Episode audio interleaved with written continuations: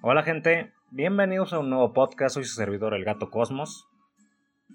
Aquel que edita memes de chems y de gatitos por todos lados. Bueno, bienvenidos sean todos.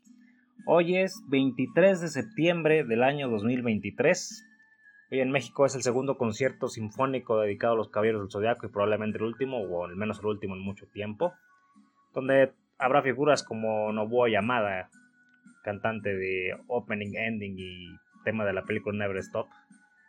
Blue Forever, pues Fantasy. Y yo Matsuzawa, cantante de algunos temas de, de la saga de Hades. Bueno, solo para decir que, pues, ¿qué ha pasado últimamente? Pues no mucho, pero ya no sé ni de qué hablar. Bueno, en realidad sí tengo muchos temas al pendiente. Y hay alguno que quería hablar hoy que precisamente va a ser el tema principal cómo se hacían las tareas escolares antes y cómo se hacen ahora. Y antes que nada, pues un saludo a todos, saludos a Yuki Soto, a Roberto Vázquez, espero que siga por ahí. A, todos aquellos que me siguen en el canal del Telegram dedicado a Peach Goma Chems. Y bueno, pues lamentablemente antes de empezar con el programa en sí, pues lamentablemente Valse, el perrito Chems, pues ya nos dejó dejó este mundo y su simpática silueta, su simpática figura, pues seguirá para hacer todavía mucho tipo de ediciones, artes y demás durante mucho tiempo, ya que realmente los fanáticos pues no han olvidado a James. Las páginas de James, las que sigo en inglés, pues continúan. Las que siguen en japonés ya no son tan activas, la verdad, las que, las que conozco. Las las mexicanas, las latinas, pues la mayoría sigue en pie. Porque como recordemos que la dueña de Vals, el Chemcito, pues dijo que continuáramos llevando la alegría usando a Valse, con su simpática figura que tanta fama mundial tomó. Y bueno, pues hubo muchos homenajes muy hermosos, sobre todo aquellos relacionados con Doc, donde había muchos donde los ponían incluso como pareja, como los mejores amigos o, o incluso rivales. Todo el mundo pensaba que Doc, una perrita que se llama Caboso me parece, se nos iba a ir antes por ser mayor, pero pues desafortunadamente pues nada es seguro ni por edad ni por ni por nada porque puede pasar un accidente, alguna enfermedad extraña y se nos va se nos va cualquier ser querido, que puede ser un animal, una planta incluso. Y pues sí, me deprime un poco por ser alguien tan dedicado a hacer memes de Chems, pero pues continúo. Digo, pues ah, ya la vida es suficientemente horrible. Creo que Chems y los memes que hago pues deben ayudarnos a, a seguir sobreviviendo, digamos. Hasta pronto, Chemsito. Y pues quería iniciar así porque sí, ya le había dedicado un video. Pero pues creo que unas palabras mínimas merece esta mascota del mundo. Esta imagen de un perrito chivaíno que pues nos dejó. Y que extrañaremos mucho y aunque su imagen siga por ahí. Creo que el homenaje que más me llamó la atención fue el de la Ciudad de México. Donde en el maratón había letreros de hazlo por Chems o sigue adelante, Chems te está viendo. Bueno, pues vamos a continuar y vamos a empezar con el programa, el breve podcast de hoy. Bueno, yo al, al, estar en medio de dos o tres generaciones, por la época en la que me tocó vivir, o sea, generaciones relativas a la tecnología, el Internet y demás, pues tengo una visión muy clara de cómo se hacían las tareas antes y cómo se hacen ahora y eso las tareas escolares. También eso tiene que ver con la carrera que estudié un tiempo, que fue sistemas y, y más que nada informática. Entonces, bueno, si regresamos a los años 70, 80, que es lo que a mí me ha tocado, pues más que nada 80 en realidad, 80 y principios de los 90, ¿cómo se hacían las tareas?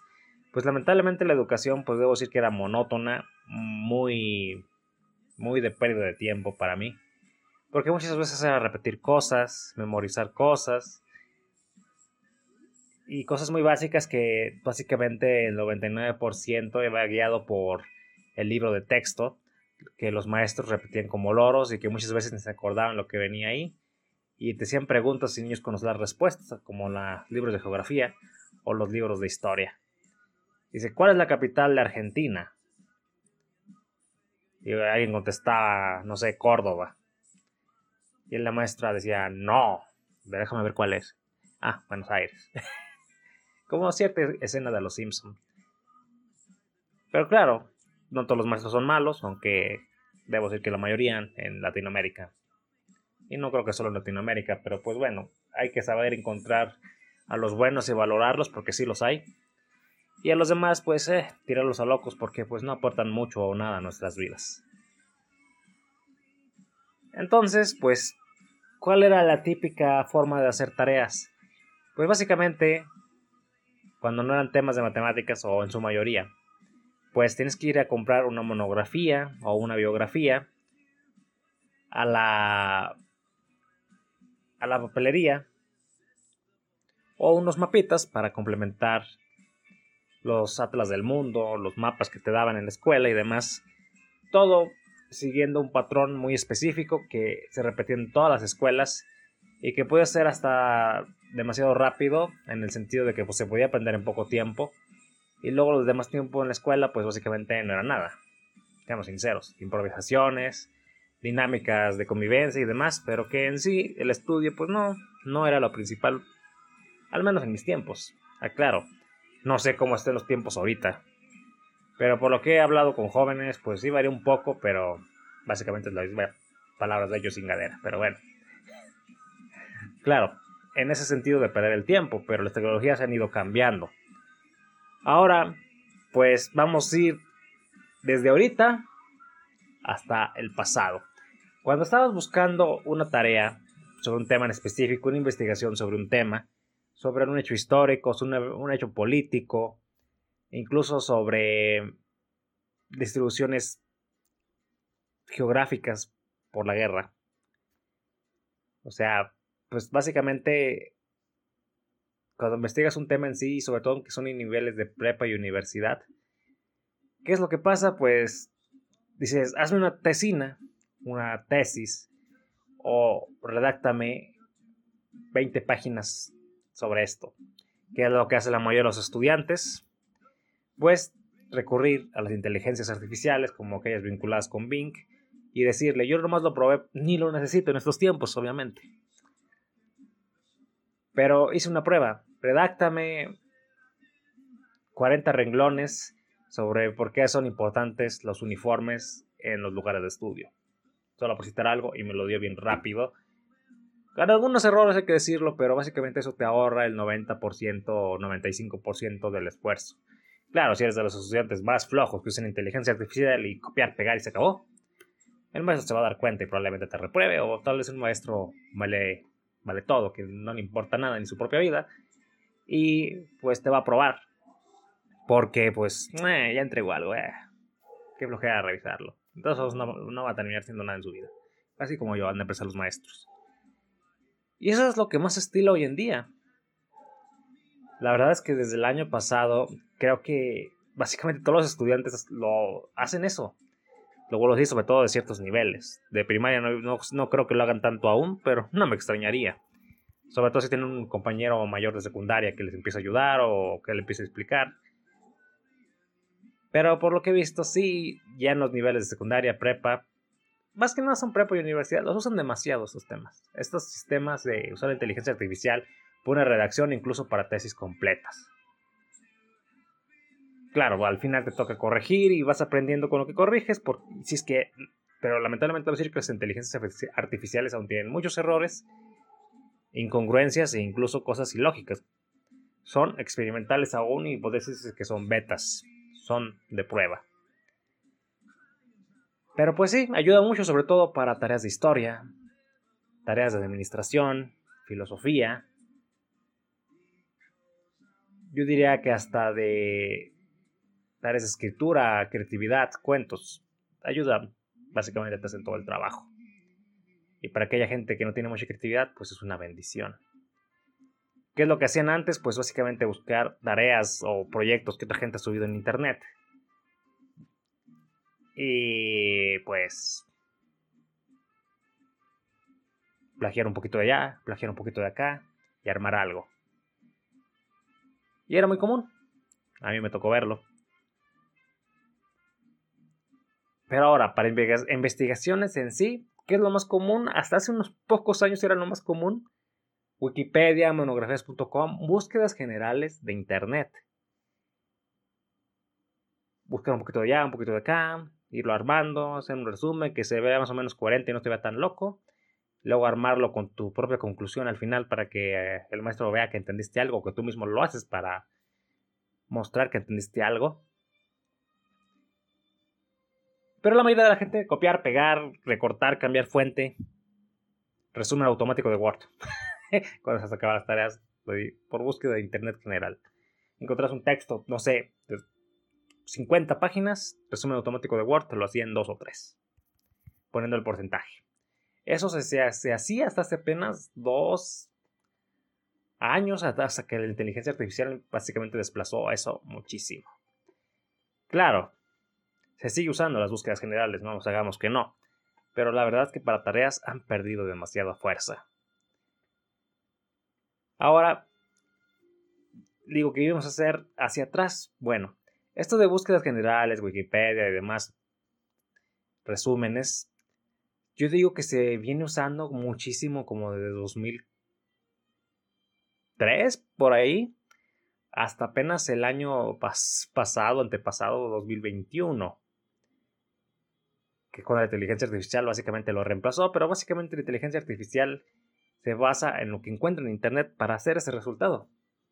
Así que básicamente nos ahorra hasta la flojera de buscar y estar leyendo en la pantalla. Yo digo, bueno, ¿y los estudiantes de qué se quejan tanto? Probablemente todos lo tengan tan fácil que los maestros y los compañeros crean otro tipo de problemas. Porque es lo que hace la ociosidad. Bueno. Entonces, eso es lo que se hacía. Ahora, vamos un poco más atrás, cuando ya había computadoras, pero no todas tenían internet. De hecho, era común ir al laboratorio de cómputo y que no tuvieran internet en la escuela. Tenían Word, tenían el, básicamente el Office, herramientas de dibujo básicas como el Paint y otras no tan básicas. Ahorita ni me acuerdo el nombre de la que usaba. Corel. Corel Draw, existe esas cosas, pero quién sabe. Bueno, básicamente es lo que había. Y las computadoras eran lentísimas y básicamente te tenías que entretener haciendo círculos y estar pintando y a ver qué. Pero en sí, para hacer una tarea, básicamente tienes la computadora, el libro a la mano o una enciclopedia a la mano y ir haciendo la tarea en la computadora como para tener una mejor estructura que en la libreta, sobre todo cuando te la piden impresa. Muchos maestros hasta hoy en día prefieren seguir pidiendo la tarea a mano porque pues sienten que el estudiante entiende más y creo que en, cierto grado, en la mayoría de los casos puede ser cierto, pero no en todos. No todos somos iguales, no todos somos robots que vamos a aprender de la misma manera. Pero bueno, eso es lo que eran mis tiempos. O sea, yo cuando tenía mi primera computadora, no tenía internet. Tuve internet tiempo después. Pero, ¿qué es lo que hacía? Pues lo que les acabo de decir. Agarrar la enciclopedia, de hecho todavía la tengo por ahí, y tiene, tiene episodios de, de informática muy básicos para la época, porque pues, esta enciclopedia es de como de 1990 o 1989, ya ni recuerdo de qué año es. Pero pues había de todo, historia, matemáticas, astronomía, geografía, todo, tiene un poco de todo. Ya saben, la típica enciclopedia café, como de 3.000 páginas, que si le echabas en la mochila te rompía la espalda y yo me la llevaba porque no tenía nada mejor que hacer que leerla. Porque si llevas un cómic, te lo rompían los maestros o se lo robaban. Bueno, entonces, creo que estoy usando la palabra entonces demasiado. Recapitulando, entonces lo que hacía yo, enciclopedia, un par de libros a la mano, compraba libros de informática y me iba enseñando cómo hacer formatos y demás porque realmente en la escuela no aprendía nada. Me daban una idea base para poder aprender en mi casa, más bien. Y así pues es lo que yo hacía. Hacerlo en la, en la computadora, imprimirla, pero todo había sido sacado de libros, de enciclopedias y del popular Microsoft Encarta. ¿Qué era Microsoft Encarta? Oh, bien. Bueno, Encarta en sí era una enciclopedia virtual, que por lo general era 3, 4 discos o un DVD, dependiendo de la época, ya cuando iba saliendo básicamente del mercado porque el Internet la mató. Pero muchos decían, no, no siempre vas a tener internet, por eso tenemos el Encarta y muchas escuelas lo tenían. pirata, la verdad. no pagaban las licencias. Pero siguiendo con esto, pues el Encarta era una enciclopedia que, que incluía videos, que incluía sonidos, que incluía mucho texto, que según lo que buscaras metías un disco u otro. Y era bastante completa, pero no, no abarcaba todo. No es lo mismo que un internet. Es una embarrada de todo y te ayudaba en el 80% o 90% de las tareas, pero no en todas. Era como que para estudiantes muy básicos e incluso lo... Yo debo decir que para mis tareas de prepa ya no me ayudaba mucho. Y de hecho una vez un compañero me la prestó para instalarla en mi casa y copiar todo el contenido de los discos al disco duro, cosa que casi no se hacía porque si los discos duros muy rápido. Y luego se me olvidó darle el disco y me quería golpear porque no, les, no se lo di, no le di uno de los discos. Luego lo encontré y se lo di. Pero primero me quería matar. Y yo le dije, no, pues esta porquería ya ni se va a usar con el internet y me tiró al loco. Bueno, cuando nos íbamos a graduar ya, el Encarta básicamente estaba olvidado, mutilado, muerto, sepultado y, lleva muerto muchísimo tiempo. Entonces, pues básicamente desde los 1990 2003, 2004, el Encarta tuvo su popularidad antes de morir abruptamente gracias a la masificación del Internet. Ahora, ya, ya sin computadora, ya sin, sin el Encarta, sin Word, sin Internet, ¿cómo se hacían las tareas antes? Bueno, lo más común era, era comprar mapitas, era comprar biografías o monografías sobre ciertos temas, como pueden ser no sé, yo he visto movimientos políticos, monografías. Eh, el, el problema eh, estudiantil de, del 68, bien me acuerdo. Mono, una monografía. No sé si todavía las hagan de todos estos temas. Otros era monografía del sistema solar. Y también están las biografías que básicamente buscabas un personaje. Puede ser Benito Juárez, Francisco Madero, los más comunes tienes que copiar lo que venía atrás en el librete y pegarle estampita en una hoja. Muy tonto para mí, pero bueno. Me pregunto si toda esa gente que lo hizo recuerda algo de Francisco Madero, de Benito Juárez, de Porfirio Díaz, y que son cosas que pues básicamente los historiadores las modifican al gusto para que parezcan héroes y no unos loquitos que cometieron muchos errores, como hemos visto los políticos de hoy en día que hacen una y otra vez. y pues sí, debo decir que pues era fastidioso, te detenía, depende de la persona, pero en cierto momento sentías como que eso no ayuda mucho o nada en aprender, porque todo es repetitivo y, de cierta forma, para mucha gente, aburrido. Pero pues así se enseñaba antes, se enseñaba y... Y pues la humanidad ha sobrevivido de alguna u otra manera. Claro, mejorando algunas cosas de educación, en otras empeorando quizás. Pero pues así lo vivíamos.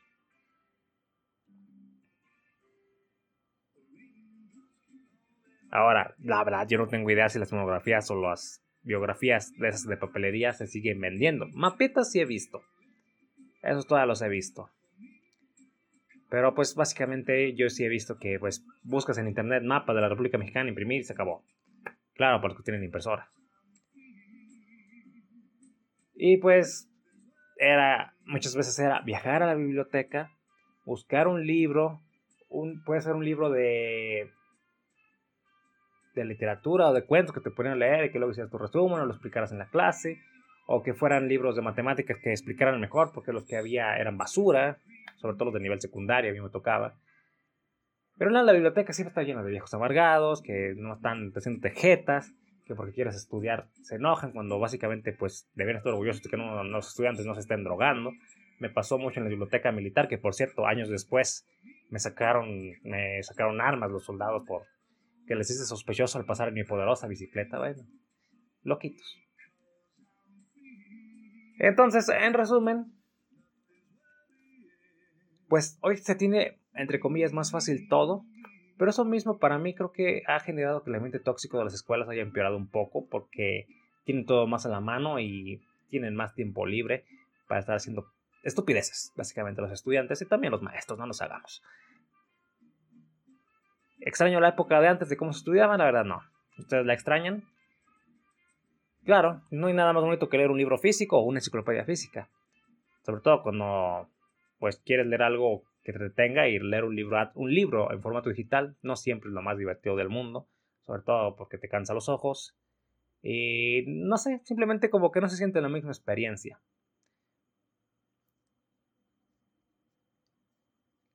Como que el sentirlo físico te hace adentrarte más. No es lo mismo que una película o una canción. El texto se absorbe de manera diferente, siento yo. Porque te hace trabajar un poco más el cerebro. Lo siento así. Y en digital tienes que concentrarte demasiado y hay muchas cosas que, que te distraen. Como el brillo, las notificaciones, mmm, las advertencias de batería baja, un montón de cosas. Y bueno, yo ya me voy despidiendo, gente. No sin antes decir que pues vi Flash por tercera vez. Y la verdad es que yo entiendo que su fracaso fue básicamente por. porque la gente no. no quería ver un actor criminal. Porque estaban matando el Snyderverse, que sí tenía un montón de fans. Aunque no creo que sean tantos. Pero en sí, seamos sinceros, la película no es mala. Sí, sus efectos CGI en algunas partes son basura pero en otras están bien hechos y hay varios momentos emotivos y demás. Y pues que tenemos que aprender que la mortalidad de las personas pues es algo que no podemos dejar de tener tan fácilmente y quién sabe si algún día se logre según la ciencia o según Dios. Bueno, recomendaría Flash pues para los fans de los cómics, sí. Pero la mayoría de la gente que conozco le gustó. El fracaso en cine pues fue más por atrasos y problemas internos de la misma Warner. Y bueno, saludos a todos, yo me voy despidiendo, soy servidor del Gato Cosmos, gracias por haberme acompañado en este breve podcast. ¿Tienen alguna opinión? Pueden dejarla en el canal del podcast. Ahí hay sección para comentarios o pueden dejarla en Evox. ahí los puedo leer. Bueno, ahora sí me despido. Adiós.